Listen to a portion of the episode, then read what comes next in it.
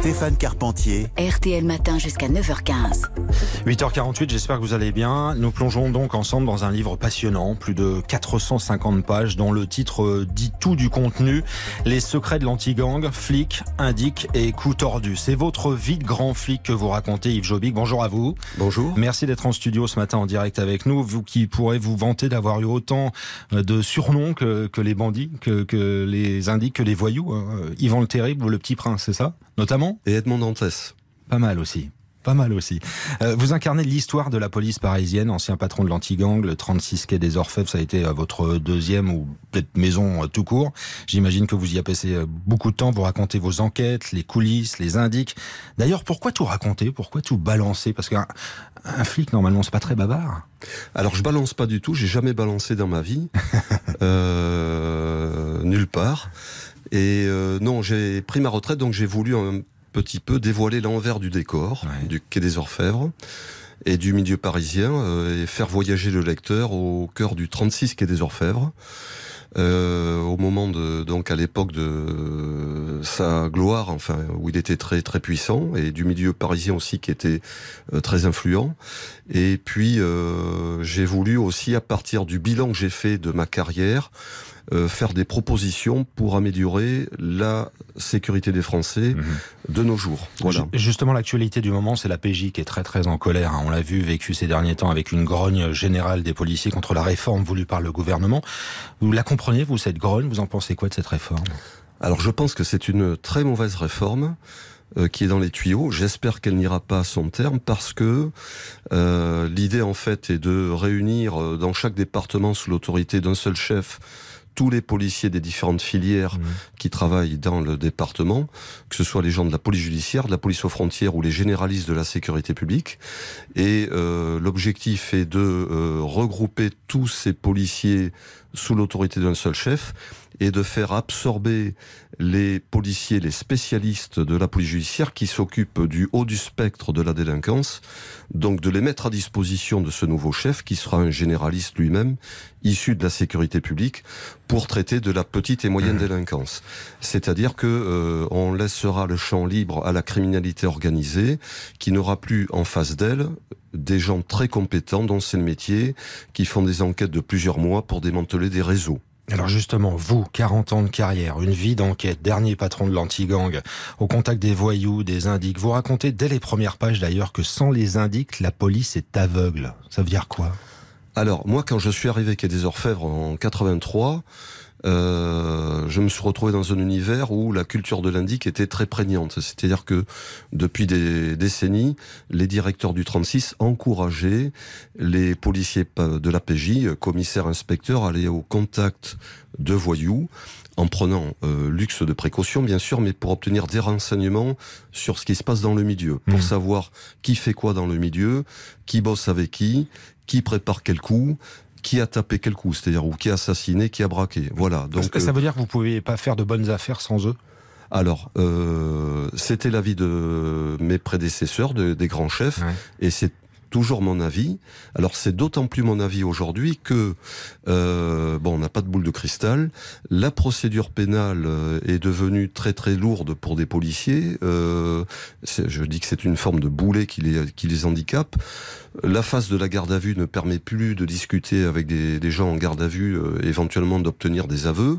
Il faut donc obtenir des informations en amont euh, pour pouvoir euh, opérer, j'appelle ça des frappes rapides et chirurgicales, euh, donc pour aller vite, savoir où est-ce qu'il faut taper, qui il faut arrêter, où sont planquées la drogue, mmh. les armes, les voitures volées, voilà. Et quand on vous entend justement sur ces pratiques et, le rôle essentiel des indiques pour les policiers que vous avez représentés, est-ce qu'il n'y avait pas un risque quand même de franchir la, la, ligne jaune? On peut se dire ça quand on est du monde de l'extérieur.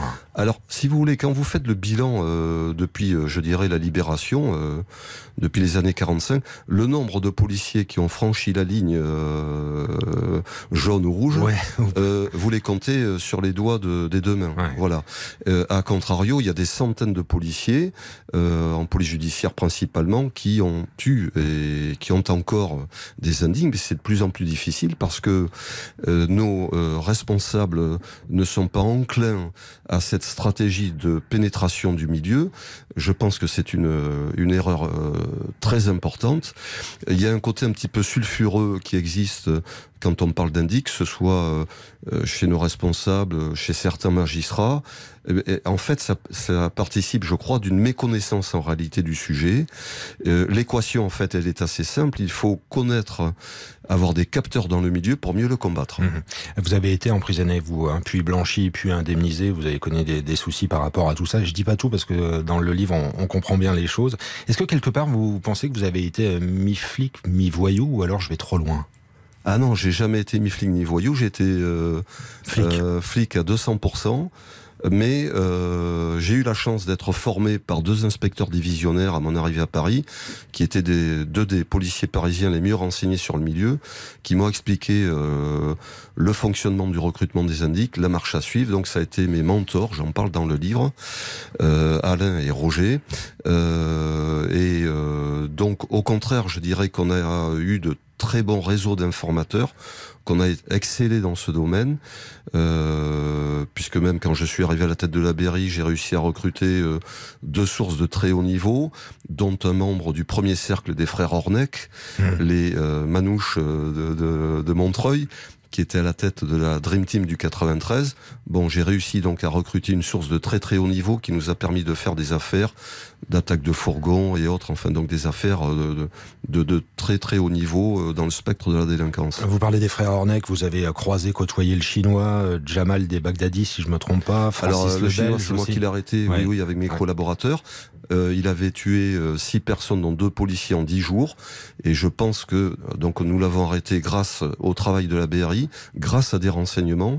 Je pense que si nous ne l'avions pas arrêté, il aurait continué sa spirale criminelle et aurait tué d'autres personnes.